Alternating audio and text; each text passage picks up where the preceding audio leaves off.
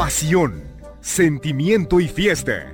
Los ingredientes de esta Fórmula Taurina, conducida por Heriberto Murrieta y Alejandro Silvetti. Acompáñenos durante la próxima hora y disfrute de esta Fórmula Taurina.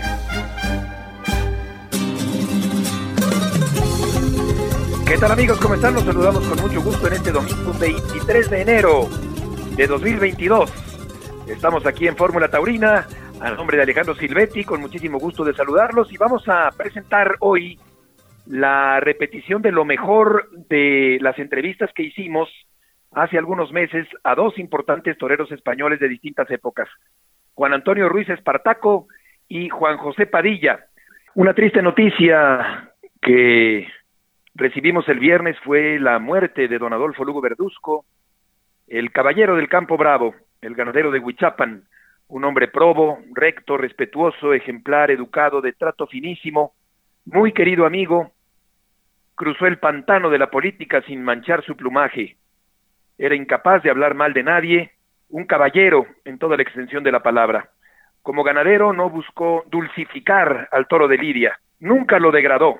La inmoral manipulación de la bravura impide que el toro se manifieste. Era dueño de una gran cultura taurina y de una importante colección de cuadros de Pancho Flores. Murió el viernes dejando un hondo pesar en quienes mucho quisimos a este entrañable personaje de la fiesta de los toros, un ganadero importantísimo, un ser humano excepcional, don Adolfo Lugo Verduzco. También murió Raúl García, el famoso matador de Monterrey, Nació Raúl el 12 de septiembre de 1936. Tenía 85 años. Tomó la alternativa el primero de febrero de 1959 en Morelia de manos de Luis Procuna, con el testimonio de Gabriel España, con el toro Saladito de Torrecilla. Era sobrino de Gregorio García, aquel elegante torero de la leyenda. Un triunfo muy importante de Raúl fue el 31 de enero de 1966 en la Plaza México al toro Comanche de Santo Domingo, lo indultó. Y después también indultó a otro toro de las huertas, también en la Plaza México, el 19 de marzo de 1967. Teníamos la oportunidad frecuentemente, o no tan frecuentemente, pero sí algunas veces en el pasado de platicar con Raúl en la redacción de la revista Seis Toros Seis, allá por la zona rosa, siempre muy intenso, muy simpático, muy anecdótico, un hombre que fue recio frente a los toros, un torero importante en México en los años 60. Raúl García, enviamos nuestro pésame a los familiares de don Adolfo Lugo Verduzco y también del matador norteño Raúl García. Así que por lo pronto, el día de hoy, aquí vamos a empezar escuchando a Juan Antonio Ruiz Espartaco. En Fórmula Taurina abrimos el baúl de los recuerdos y las anécdotas en el encierro. Juan Antonio Ruiz, Espartaco. Y la primera pregunta que quisiera hacerte es, ¿cómo nació tu afición por la fiesta de los toros? Pues mira, eh, ante todo es un, gran placer poder estar con, vosotros y poder un poco dialogar de, esta profesión tan, tan bonita, ¿no? Y tan especial. Mis primeros comienzos fueron, mm, bueno, yo, mi padre eh, fue matador de toros, no tuvo mucha suerte, por los años 60 fue matador de toros, él estuvo mucho tiempo en la finca de don Juan Belmonte, estuvo durante muchos años, fue protegido de don Juan Belmonte. Y a través de aquí mi padre empezó esa trayectoria también de, novillero, de, torero y, bueno. Y cuando yo nací en los años 62, más o menos el mismo año que, que murió Belmonte, pues, pues mi padre desde muy pequeñito me puso Juan Antonio, Juan por el maestro Juan Belmonte, y Antonio por, por, él, ¿no? Por, el nombre de, de, de mi padre. Y yo lo que he vivido desde muy pequeñito en mi casa ha sido, pues, eso, he visto el traje de torea de mi padre y, su profesión la ha llevado siempre a gala con un entusiasmo, una alegría. Bueno, una alegría a veces, ¿no? Otras veces tristeza, porque realmente lo tuvo muy complicado y muy difícil. Luego no pudo triunfar como matador y, bueno, se hizo banderillero de toros y a través de aquí, pues esa ha sido mi trayectoria. Lo que he visto en mi caso durante toda la vida ha sido esa lucha continua y ese amor a esta profesión eh, de mi padre y, y empecé en esta profesión quizás por darle una satisfacción a mi padre de que pudiese ver algún día en su hijo lo que él quiso conseguir y no pudo llegar a, verlo, ¿no? Y eso, eh, ahí empezaron mis comienzos. ¿Y recuerdas la primera de corrida de toros que presenciaste en tu vida? Sí, yo, bueno, quizás eh, la primera, una de las primeras corridas de toros que yo vi en mi vida quizás fue en la Real Maestranza, yo creo que por aquellos años era la despedida del maestro Diego Puerta, mano a mano con Paco Camino, una corrida de Urquijo, ¿no? Ya recuerdo la Real Maestranza con un entusiasmo realmente extraordinario, ¿no? Yo creo que, de allí salí como enloquecido de lo que allí había, había vivido, ¿no? O había de alguna manera, bueno, había repercutido en todo aquello que yo pensaba que podía ser el toreo y que podía ser que era la grandeza de la fiesta del toro, ¿no? Y me acuerdo de estas corridas de toro, al igual que otras muchas, ¿no? Pero quizá esta me, me causó una huella extraordinaria, la del maestro Diego Puerta y Paco Camino mano a mano. ¿Y qué fue lo que más te impresionó de la corrida de toros en sí misma?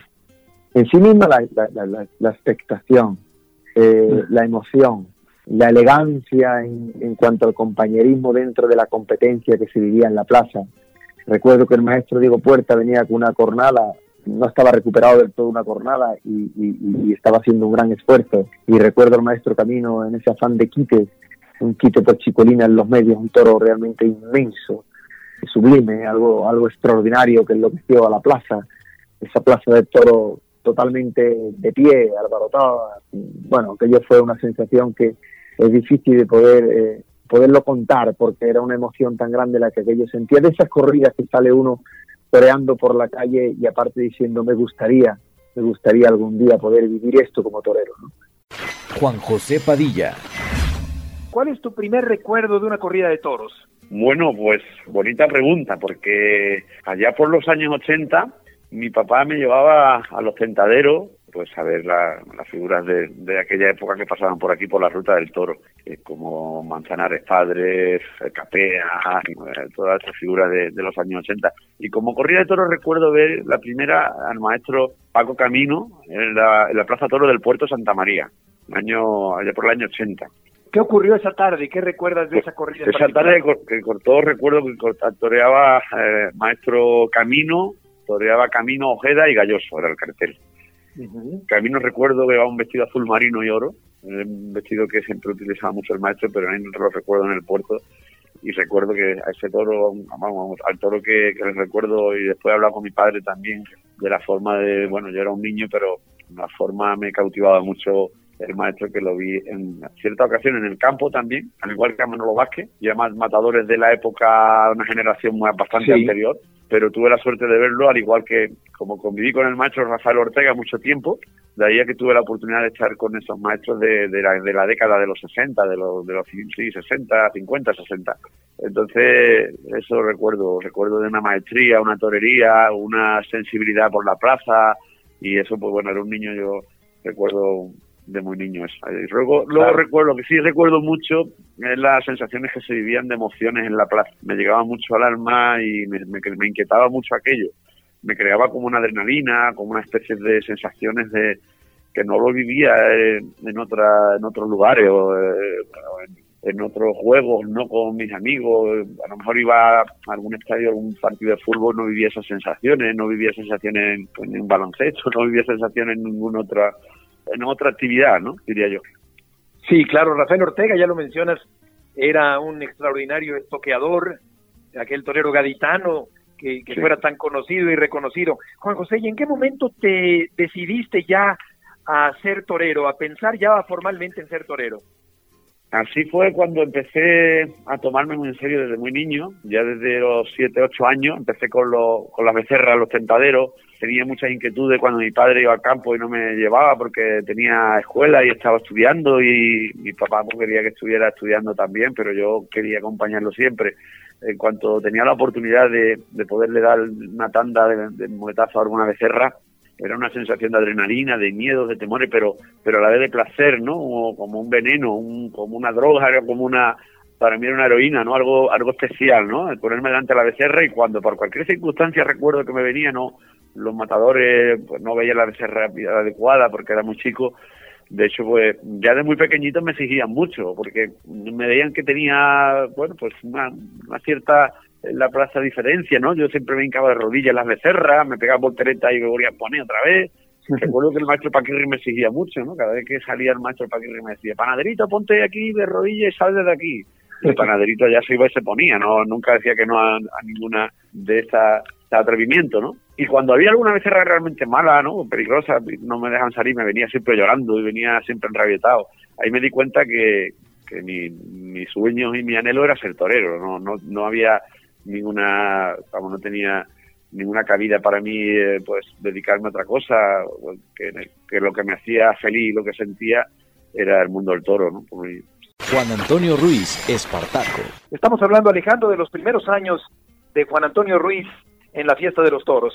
Así es, y maestro, a usted le tocó justamente estar en medio de dos, quizá pudiéramos mencionar como camadas muy, muy importantes de toreros había una riqueza importantísima de nombres, una manera muy, diríamos, si pudieras hacerse esa palabra, muy fácil de hacer carteles, ¿no?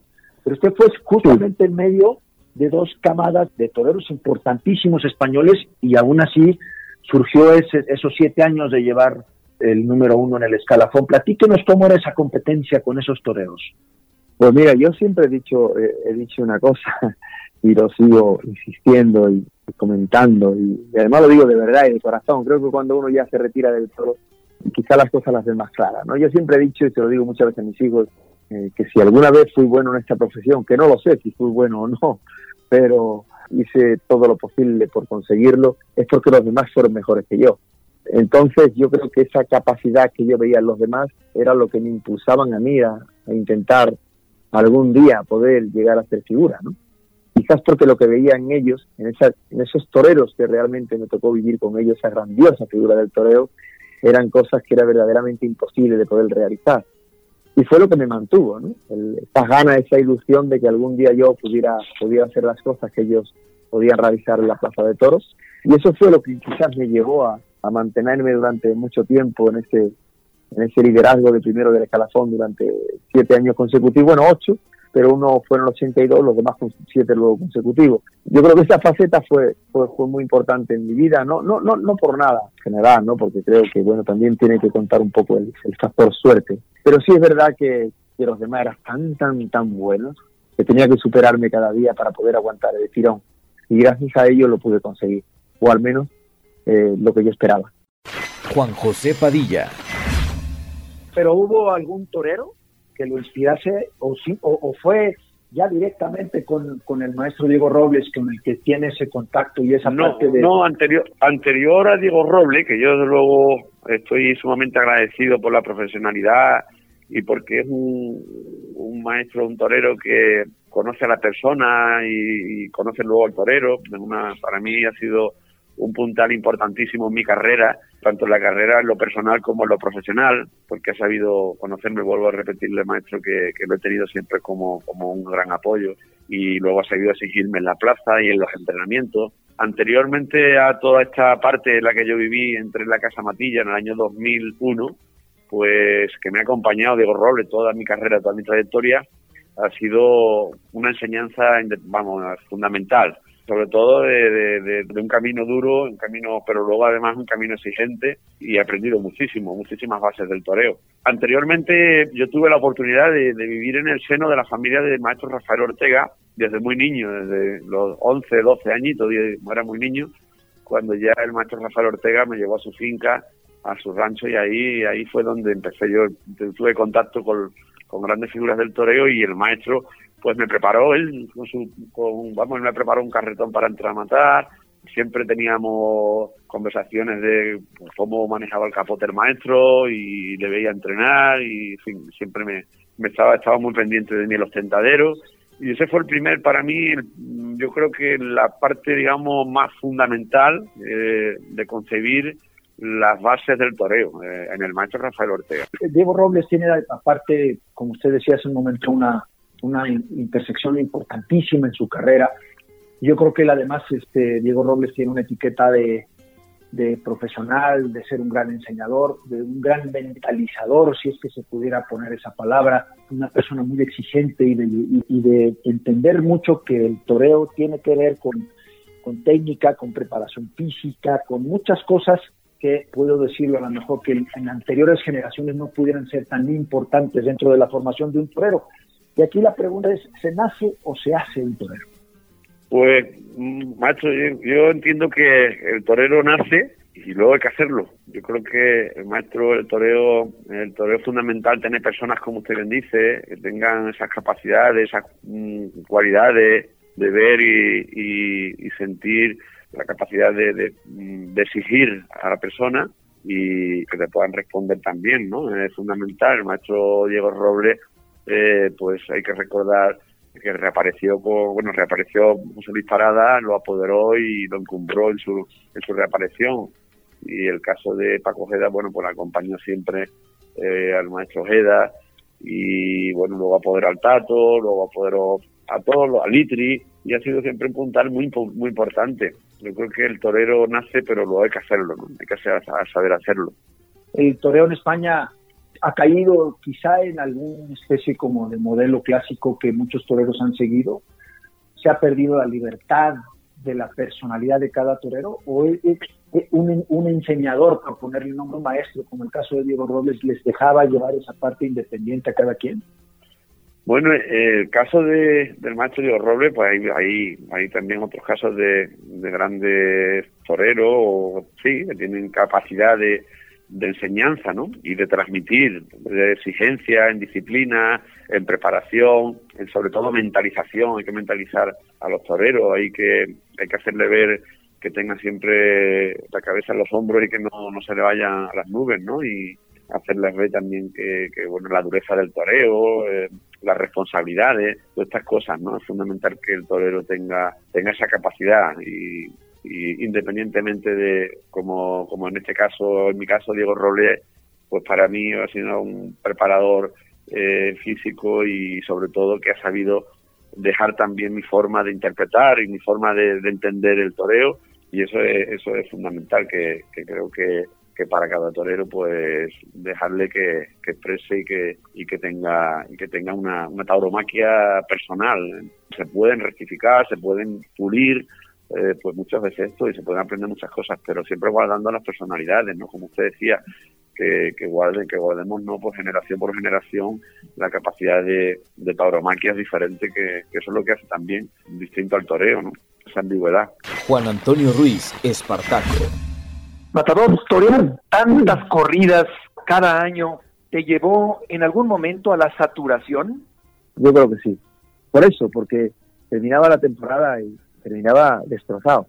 Eh, no solamente destrozado eh, físicamente, eh, que, a veces eso se notaba un poco más al final, sino anímicamente, ¿no? Más mentalmente.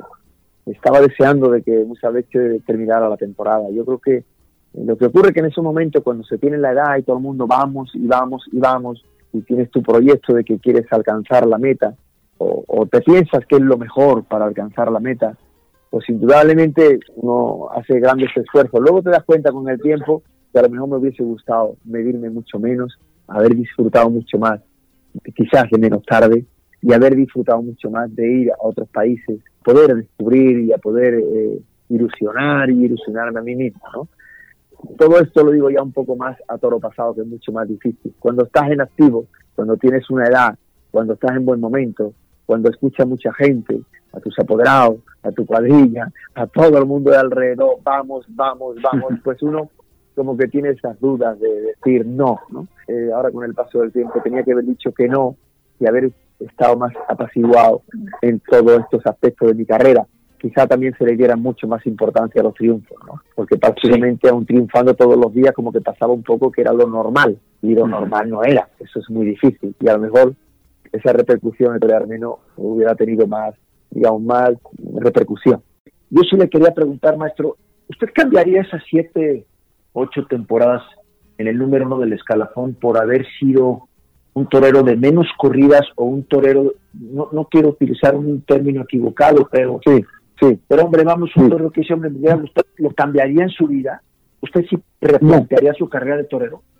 no, no, no lo pudiera cambiar porque gracias a eso conseguir mis, objetivos, ¿no? Entonces no, no podría cambiarlo. No podría cambiar nada de lo que ha sido mi vida profesional, porque entonces estaría un poco renunciando a, las oportunidades que he tenido y no estaría siendo justo con, con la cantidad de toreros que necesitan eso. No lo cambiaría. Pero quizás si estuvieran en otra posición, en esta posición de ahora, de ahora mismo, de empezar de nuevo, puede ser que me lo planteara de diferente manera. Eso sí, cambiarlo no podría porque, sobre todo con la edad que tenía y como lo vivía y como lo sentía. Eh, lo que yo estoy contando ahora, lo estoy contando ya con 58 años y a todo pasado. No puedo tampoco decir que cambiaría nada, nada, absolutamente nada de lo que realmente yo intenté hacer o pude hacer en el mundo del toro, porque entonces estaría faltando un poco el respeto, no solamente a mi percepción de mi personalidad, de mi forma de ser, sino además a mucha gente que darían lo que fuese por torear mucho. Pero se, se, pierde la sensibilidad cuando se, se, torea para ser la máxima figura del toreo. Se deja de torear para uno mismo porque ese, esa exigencia de estar en el número uno lo aleja de torear para sí mismo. Sí, sí, te lo tengo que decir que sí, pero, pero, pero no por, por, porque te alejes en tu forma, sino porque tienes, cuando te exigen, estar, ocuparte, exigen un mayor número que toree un mayor número de toros. Intentar torear para ocupar esos primeros puestos y cortar las orejas prácticamente a diario. Exigen el público que toree muchos toros y a un mayor número de toros. Y a todos los toros no se les puede torear lo bien y con el sentimiento que uno realmente requiere llevar dentro. Entonces, ¿qué ocurre? Tienes que hacer un gran esfuerzo para ir adaptándote a ciertas embestidas, pero entonces es verdad que eso conlleva a que enseñas mucho más tus defectos. Y a veces te catalogan de una forma de interpretar toreo por ocupar tus primeros puestos, por enseñar tantos esos defectos. Y hay veces que hay que tirar por la calle de en medio cuando no se puede estar bien con un toro, para que decir, mire, yo no lo siento así, no lo interpreto así, porque realmente mi interpretación es otra. Pero claro, eso es muy, muy difícil poderlo resolver siendo tan joven y queriendo ocupar esos primeros puestos cuando además te ha costado tanto, porque yo me costó muchísimo, corridas muy duras, corridas no iba a grandes ferias, me tocó desde el 79, 80, 81, 82, 83, 84, 85, hasta que triunfé fuerte en el 85. Claro, cuando te llega esa oportunidad, pues es muy difícil reflexionar sobre qué es lo que te conviene o no. ¿eh? Pero sí es verdad que cuando intentas ocupar el primer puesto, eh, tienes que recurrir a una forma y una responsabilidad de querer estar siempre bien de cara al público y dejar feliz y contento al público cada tarde. Y eso a veces te aleja de lo que realmente tú quisieras hacer con ese sentimiento especial a un toro especial. Como dice el maestro Curro, me dice muchas veces, Juan, a veces es mejor irritar a la gente que aburrirla. no, bueno, que, esa es una, esa es una máxima de, pues, para ponerla en un en un azulejo, en una finca, ¿no? Sí, sí. Totalmente. me lo dice ahora. Sí, claro. Pues, pues, sí, pues sí, es verdad, maestro. Llevas toda la razón. Y en este mismo tenor, te preguntaría, ¿cuál fue no tu faena más importante, sino la que más te llenó anímica y espiritualmente? Quizás un toro, un toro en Sevilla de, de Núñez del Cubillo. Sí, sí, sí. Un toro que además tenía muy poquita fuerza y y bueno, y la verdad que fue una, una grandiosa faena. Pinché al toro, le corté las dos orejas después de pincharlo. Quizás un toro de Sevilla y también un toro en Madrid, un toro de, de Atanasio Fernández también, una, una faena importante. En fin, hay toros, luego hay muchos, Bilbao, Pamplona, todas las plazas importantes de gran repercusión, claro está, ¿no? Pero han sido, han sido muchos toros, no solamente por, por el triunfo de un toro, sino por la repercusión y luego por, por la situación en que vivía en ese momento, ¿no? Eh, la situación, el miedo, la responsabilidad, la tensión, esos grandes compañeros, grandiosas figuras que se iban y cortaban dos orejas un toro por delante, y tenías que, que, mantener tu puesto y tenías que mantener el trono. Eh, esas situaciones eran tan difíciles, tan difíciles, que a veces te dolía el cuerpo. Juan José Padilla. Juan José, a raíz del percance de Zaragoza, ¿qué tanto tuviste que modificar tu forma de torear?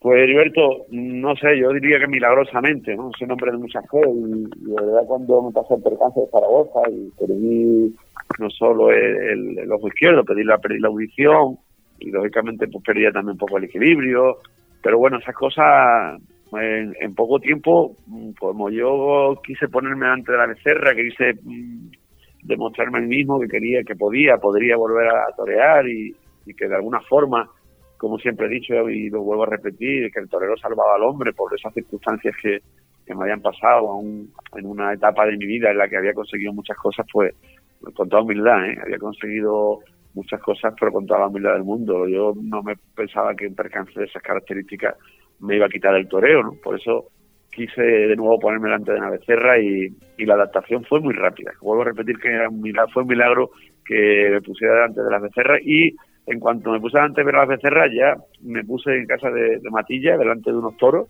unos toros cuatreños y cinqueños y, los maté además porque quería hacer pruebas lo que no podía era, evidentemente, con el fondo, porque me faltaba mucho fondo. No estaba, había perdido mucho peso, no tenía fuerza para coger la muleta, el capote, eh, me faltaba mucho fondo físico. Pero, sin embargo, no. Eh, yo toreaba, toreaba los toros, los, animales por el, pito izquierdo, y aunque los perdía, perdía la visión, pero rápidamente yo captaba eh, como, como la sensación en la mente, cómo sabía que el animal se estaba volviendo a a una distancia y, que me podía colocar de nuevo. Por ejemplo, el de pecho, cuando le pega el de pecho y le pierde la vista, pues tenía la sensación siempre que, bueno, que tenía un control, le tenía un control medido y a la hora de banderillear igual y a la hora de entrar a matar también. que ha tenido, he guardado una, una gran regularidad, gracias a Dios. Yo pienso que ha sido muy milagroso pues, de tener estas posibilidades y adaptación tan rápida ¿no? al toro. Completamente. ¿Y ha habido secuelas, Juan José, de aquel percance? Pues desgraciadamente sí, yo ese eh, llevo en silencio y ahora retirado pues llevo en silencio eh, un poco y sobre todo el final, ¿no? Pues el final, como siempre he dicho, me llevado un poco ya a una circunstancia en la que las secuelas han estado siempre en cuanto a la, la, sensibilidad de la cara y de la lengua con muchos calambres, eh, el, sonido, como sabéis, lo que se llama acúfeno, pues ha persistido y persiste desde el percance persiste además cada vez, mm, bueno, con, unos agudos y unos graves, unos cambios. Estamos todavía a, 10 años casi, que será este, este octubre y, todavía los doctores siguen indagando y trabajando ¿no? para evolucionar en ello. Lo que sí he sentido es eh, la falta de equilibrio, ¿no? He perdido muchas veces el equilibrio y las sensaciones de, vértigo y ha sido un poco un poco arriesgado, ¿no? Pero gracias a Dios no he tenido, a lo mejor delante de la cara al toro, he tenido la suerte de, en esos momentos Dios está conmigo y, no he tenido una sensación de tener que parar ninguna faena, ¿no? Pero sin embargo, sí en alguna ocasión no lo he sentido en, el, en, el, callejón o en el hotel y he sentido que, ha sido un poco arriesgado, ¿no? Sí. Pero bueno, a mí me ha merecido la pena. Aquí Alejandro, eh, al escuchar a Juan José, yo creo que es importante destacar eh, el buen talante, la buena actitud, una forma positiva de ver la vida a pesar de, aquel percance del que estamos platicando, Alejandro. Así es, y no, y habría que considerar también que, el maestro tiene 39 cornadas y que no solamente fue esa, ¿no? Hay otra, hay otra en el vientre, hay otra. Y yo creo que es, tengo una, una, una pregunta, no sé si, si sea un poquito ruda, maestro, pero en el mundo hay dos fiestas. Le voy a poner los nombres por, por poderlas identificar. Yo digo, hay una fiesta de toros que tienen las figuras de arte y otra fiesta de toros o otra liga que tienen los toreros de guerra, ¿no? Yo creo que la trayectoria suya, que fue, como usted bien lo mencionaba, de, esa lucha, de, ese, eh, de salir de rodillas, de banderillear, de hacer todo eso con ese deseo tan característico en su personalidad, esa primera parte de su carrera pues tuvo mucho que ver con ese toro de guerra, ¿no? que es un toro que no es de números, que no es de orejas, que no es de tardes toreadas, sino es, es yo, digo que es distinto, es heroico, es todo es difícil estudiar con arte, como es difícil tener ese oficio, ¿no? También, pero creo que la jornada de Zaragoza le separa a usted de esa guerra y le lleva a meterse a las ligas de los toreros de arte. ¿Valió la pena? Sí, maestro, por supuesto que sí. Y 100 años que naciera, 100 años volvería a hacer lo mismo. Y, y no tiene, para mí la pregunta no tiene dureza, es la realidad del toreo. Maestro, hay que pagar este tributo y, estaba dispuesto a pagarlo, independientemente que, bueno, que, a los 18 años de alternativa me sucediera eso, pero bueno, cuando te recupera eres consciente y de las dificultades de la profesión. Sin embargo, bueno, pues hubo un antes y un después, todo pasa por algo, ¿no? Por eso salió también la frase del hospital Miguel Servet, el, hospital dice a los medios de comunicación que el sufrimiento formaba parte de la gloria. Y, recibí la gloria, hablando de sufrimiento y gloria y, en una etapa y en otra, usted bien ha dicho que en esa etapa de matar esas corridas de Miura, de Vitorino, de Cebada Gago, de Dolores Aguirre, de Montevideo Agave, esa corrida, Pablo Romero, pues no podía expresar mi toreo, no, no es tampoco de unas pinceladas artísticas, pero pero sí tendrían otra otra pureza, ¿no? Otra forma de expresar estos toros. Era una continua defensa, ¿no? Algunas veces pues, me tenía que defender más que torear y era una batalla continua y era un ten con ten, tarde tras tarde, Madrid, Pamplona, Bilbao, todas estas plazas. Claro, pues, pues ha sido unos años de batalla en los que yo me he encontrado recompensado por el cariño y la admiración de, los públicos y, de la afición y de los medios, pero evidentemente no es lo que uno sueña, lo que uno sueña es el entrar en un circuito de ferias y de carteles, pues en los que uno pueda, evidentemente que los toros van a exigir, pero, pero te hacen pensar de otra forma, ¿no? Y te hacen ya sentir de otra forma. Y con todo el respeto al escalofón, a todos los compañeros, pues después de este percance tuve oportunidades grandiosas como reaparecer en Olivenza, con una corrida del cubillo y con Manzanar y Morante. Y a partir de ahí, pues me respetaron siempre, ¿no? Tanto los compañeros como como las empresas y pude eh, cambiar el destino de mi vida cambió por completo y entrar en esos carteles de compañeros con, con, esa bueno con ese tipo de corridas no en los que yo diría que son más amables las corridas por alguna por alguna forma de decirle no sí, sí, muy cariñosa la manera. Más amable las corridas eso es la librería. Juan Antonio Ruiz Espartaco ahora se torea maestro porque el toro también ha evolucionado en otro en, otro, vamos a decir, en un toro distinto al que estaba en, en el tiempo en el que usted era matador, activo? Sí, hombre, los toreros pisan cada vez la perfección va a más, pero es verdad que se tiene que acompañar el toro. Y hoy el toro, eh, es verdad que hoy el toro es más obediente. No quiere decir con esto que no tenga el mismo o más peligro. No, no, no le, voy, no le vamos a quitar en ningún momento mérito a ninguno de los toreros que se ponen delante. Pero es como más obediente, como que se deja hacer más cosas como que reacciona más a la colocación y al temple de los toreros. Antes embestían los toros, embestían también mucho y muy bien, pero en cualquier momento salían algunos que eran más complicados y muy difíciles y no sabía uno cómo meterle mano. De hecho, yo siempre digo, antes las grandes figuras del toreo no solamente se distinguían por la capacidad que ellos tenían de estar delante del toro, sino por las cuadrillas que llevaban. Y, y eso definía mucho. Mm, los toreros cuando triunfábamos intentábamos llevar a los mejores, intentábamos aunque los compañeros de las cuadrillas estuvieran colocados con otras ganas de figura del toreo, siempre ofrecerle el puesto principal para ocupar ese puesto. ¿Y por qué? Pues sencillamente porque había toros que salían muy complicados y hacía falta que tus cuadrillas fueran los hombres claves para poder en ese equipo seguir triunfando. Y eso te definía mucho el toro el miedo de las plazas importantes se acentuaba mucho porque, porque usted, maestro, cuando sabía que le podía salir un toro de esos duros, difíciles, en una plaza de primerísimo nivel, había que ponerse en la raya de la, de la vida y la muerte. ¿Es, ¿Es un miedo distinto el, el, de los toreros de hoy? Hombre, yo creo que todos esos miedos los tenemos los mismos, son, son muy parecidos. Lo que ocurre quizás hoy que cuando tienes un nombre y estás en figura del toreo, pues llega un momento que, hay que, que se mantienen más tiempo y antes, aunque estuvieras ahí ocupando los primeros puestos, eh, eh, tenías que hacerlo notar cada temporada. Era como empezar una liga cada temporada. Tenías que llegar a los sitios importantes y triunfar fuerte para seguir manteniéndote.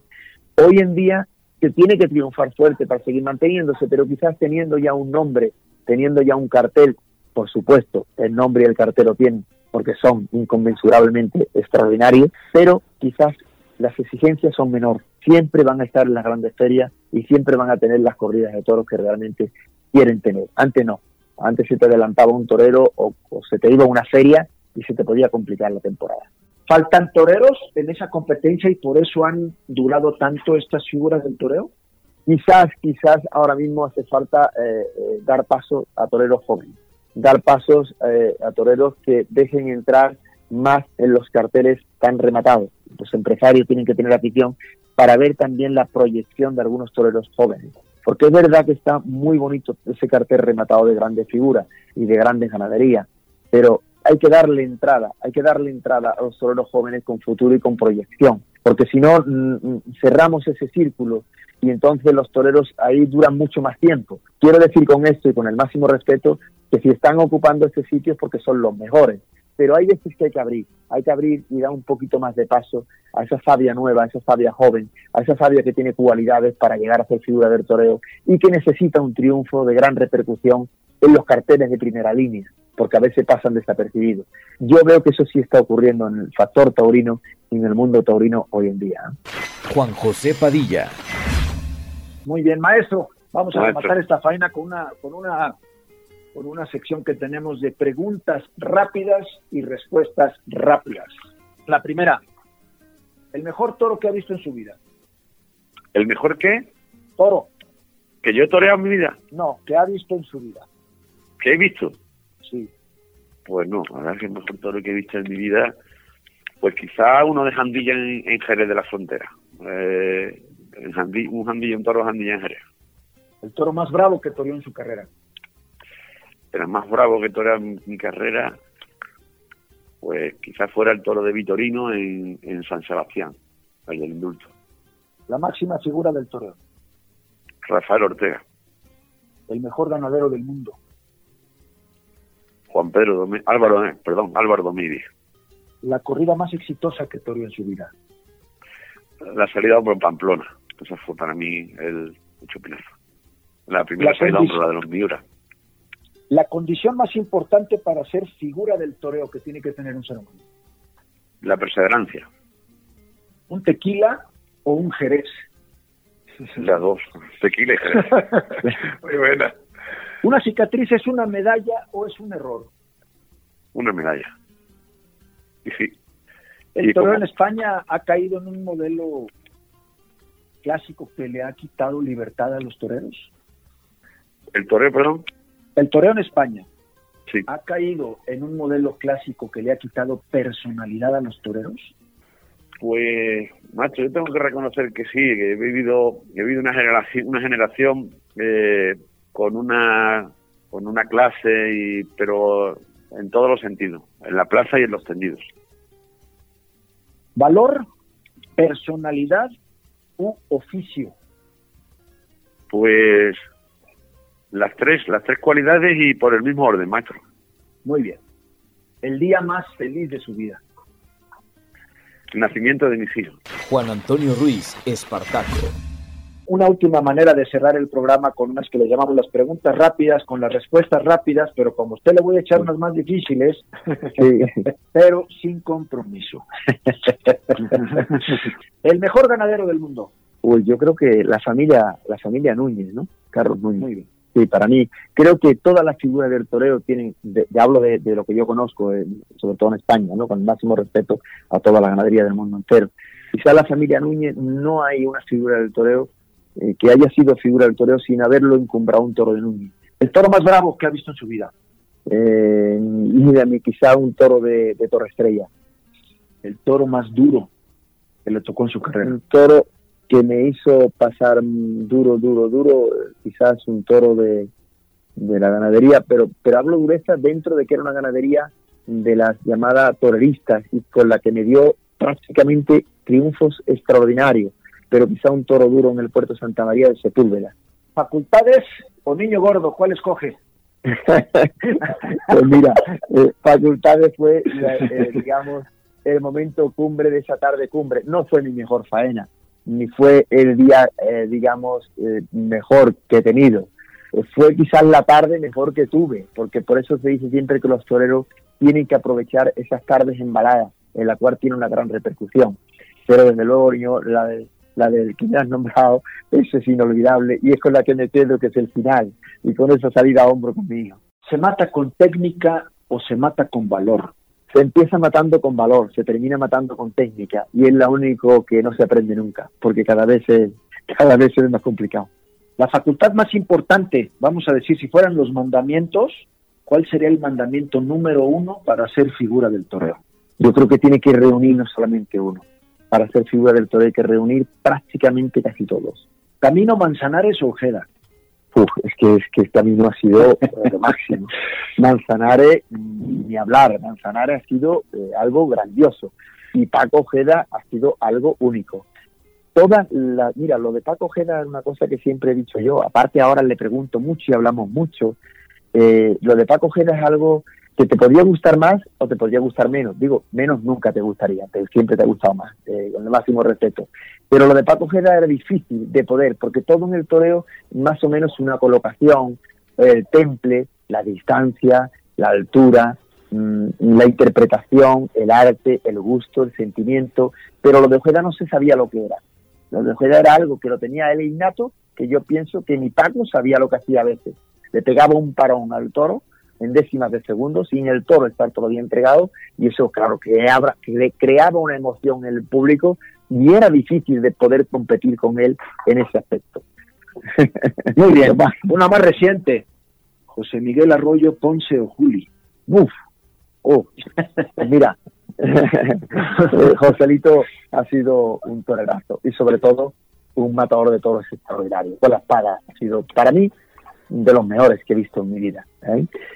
Eh, luego Enrique Ponce, eh, ese, es un tirán.